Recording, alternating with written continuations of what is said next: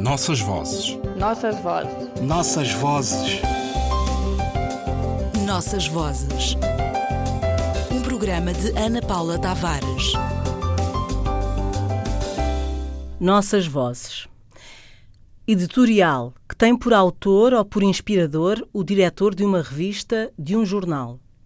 Artigo em que se discute uma questão apresentando o ponto de vista de um jornal, da empresa jornalística ou do redator-chefe. O mesmo que artigo de fundo, etimologicamente derivado do inglês editorial e reconhecido em língua portuguesa desde 1744, ainda relacionado com editor e editora. A partir de 1830 passa a ser usado mais como artigo de opinião artigo de fundo ou artigo destacado num periódico, geralmente com as ideias e opiniões da direção do periódico, como se pode ler no Dicionário Priberam da Língua Portuguesa. Angola é um Estado laico. Editorial do novo jornal Luanda, 20 de outubro de 2018. Da Constituição, artigo 10. Estado laico. 1. A República de Angola é um Estado laico, havendo separação entre o Estado e as igrejas, nos termos da lei. 2. O Estado reconhece e respeita as diferentes confissões religiosas, as quais são livres na sua organização e no exercício das suas atividades, desde que as mesmas se conformem à Constituição e às leis da República de Angola.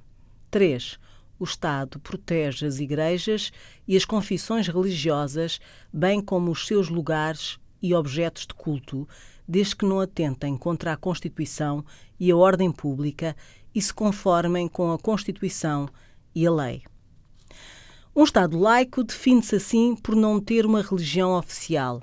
A verdade, no entanto, é que as bruscas e desorientadas transformações impostas ao país no domínio da acumulação primitiva do capital, trouxeram em si uma política devastadora de aceitação tácita e, por que não dizê-lo, cúmplice, de um número inimaginável de seitas, pseudo-igrejas e simulacros de igrejas, cujo modus operandi consistia e consiste em desviar as atenções das populações dos assuntos fundamentais das suas vidas, inoculando-as de um profundo sentimento de apatia, indiferença, incapacidade e vazio.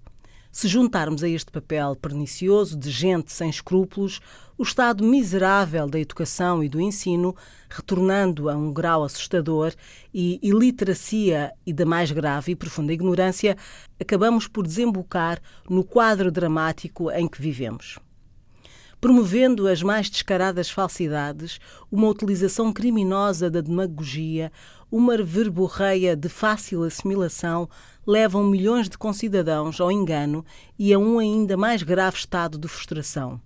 Conseguiram assim reunir os condimentos necessários para aprofundar e tirar partido da perda de um sentido coletivo e individual de dignidade, de consciência e de autoestima das nossas comunidades, que se esqueceram da sua capacidade, do seu poder e entregaram ao desvario e ao assalto de uns quantos bandidos a condução das suas vidas e dos seus quase inexistentes pertences. A verdade é que esta gentalha foi atuando sempre em paralelo à prática então em vigor de parte considerável dos políticos que, como acabamos por perceber, utilizavam essa fachada para serem empresários por conta própria, só com benefícios e sem nenhum tipo de responsabilidades. Interessante também será um dia estudar como, no ápice, a esmagadora maioria dos dirigentes político-partidários se transformaram de ateus ou religiosos não praticantes em crentes profundos, atentos, veneradores e, em alguns casos, fanáticos. É claro que cada qual é livre de escolher a sua religião. O que já não é tão claro assim é a exposição pública, enquanto detentores de um cargo público das suas escolhas religiosas.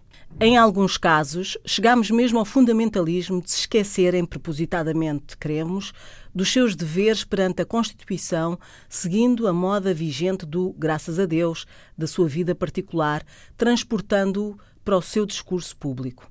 É bem verdade que não há nenhuma novidade neste caldo, claramente engendrado entre política e religião. A história dá-nos exemplos sem fim de como, sem o controle indispensável por parte do Estado, as duas sempre se aproveitaram para tirar partido uma da outra.